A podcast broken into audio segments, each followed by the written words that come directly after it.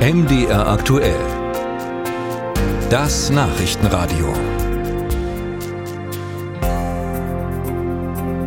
Das Bild der Ampelkoalition in der Öffentlichkeit ist geprägt von, ja, man kann schon sagen, politischen Streitereien, so zumindest der Eindruck. Momentan hakt es beispielsweise beim Thema Kindergrundsicherung.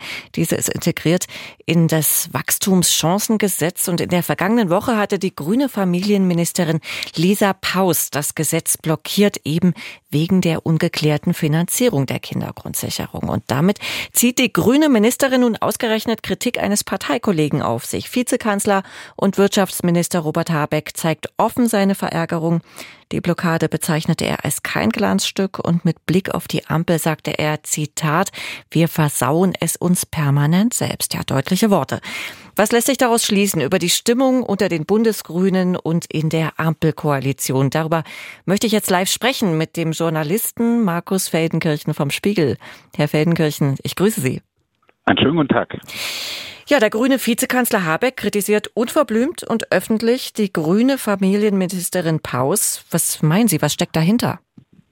Ähm, tatsächlich große Verärgerung äh, darüber, was äh, Paus auch angetrieben von einigen Kolleginnen und Kollegen aus äh, der Grünen Partei, der Grünen Fraktion, da in der vergangenen Woche gemacht hat, nämlich im, ähm, im Bundeskabinett die Finanzierung von Christian Lindners äh, Wachstumschancengesetz zu blockieren, aus Verärgerung darüber, dass Lindner nicht genug Geld aus Sicht von Paus für die Kindergrundsicherung äh, freimacht. Und Robert Habeck war im Urlaub in der vergangenen Woche, als das passierte. Und ich glaube, es stehen hier tatsächlich zwei komplett unterschiedliche Philosophien, wie man in einer Koalition regieren soll, gegenüber. Ich glaube, Habeck hat hier eine sehr pragmatische Sicht darauf, der sagt, Leute, wir können mhm. nicht alles, was uns Grünen heilig ist, durchsetzen in einer Koalition, auch noch mit der FDP. Da müssen wir doch mal pragmatisch sein. Mhm und ähm, Abstriche machen. Und ich glaube, Lisa Paus hat angefeuert von sehr vielen aus der Grünen Partei einfach mal gesagt, nein, wir wollen mehr Grün pur. Hm. Wie würden Sie es denn einschätzen? Sind Habecks deutliche Worte als Stärke des Vizekanzlers zu werten oder als Schwäche der Grünen oder als Schwäche von Lisa Paus? Naja, also es ist, glaube beide, also es gibt dort ein ein äh, Machtkampf gerade genau um diese Art, äh, wie regiert werden soll und wer da der Stärkere ist. Das muss man ehrlich sagen, lässt sich noch gar nicht abzeichnen. Sie haben es richtig gesagt, das war jetzt der Versuch eines Machtwortes von Robert Habeck und jetzt werden wir mal sehen, ob es denn auch Wirkung hat oder ob quasi dieses Pochen auf grüne Inhalte pur von Paus und Co. Mhm. weitergeht oder nicht. Sie haben ja schon gesagt, die Grünen gelten als gespalten. Jetzt diese Aktion, was sagt das über die Tiefe des Risses dieser Lager aus in der Partei?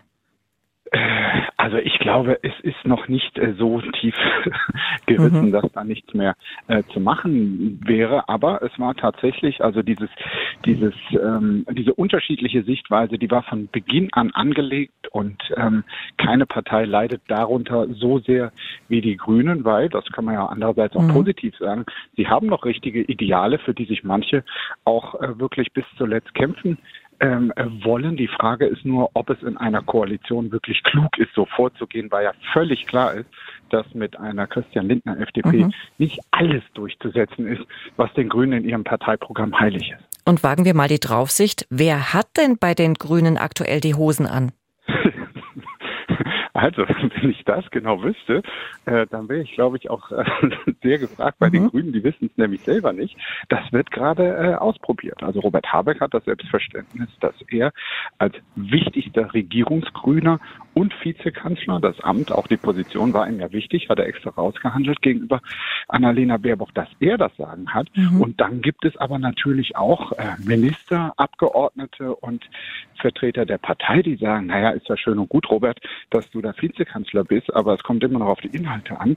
Und da ähm, geben wir vor, was gemacht wird. Also das ist wirklich ein, ein äh, offenes äh, Ringen und wird sich von mhm. Thema zu Thema quasi neu zeigen, wer jeweils der Stärkere ist. Zuletzt ganz kurz die Draufsicht auf die Ampelkoalition in diesem Zusammenhang. Sie gilt ja als zerstritten und Habeck scheint irgendwie alles zusammenhalten zu wollen. Sehen Sie das auch so und gelingt ihm das?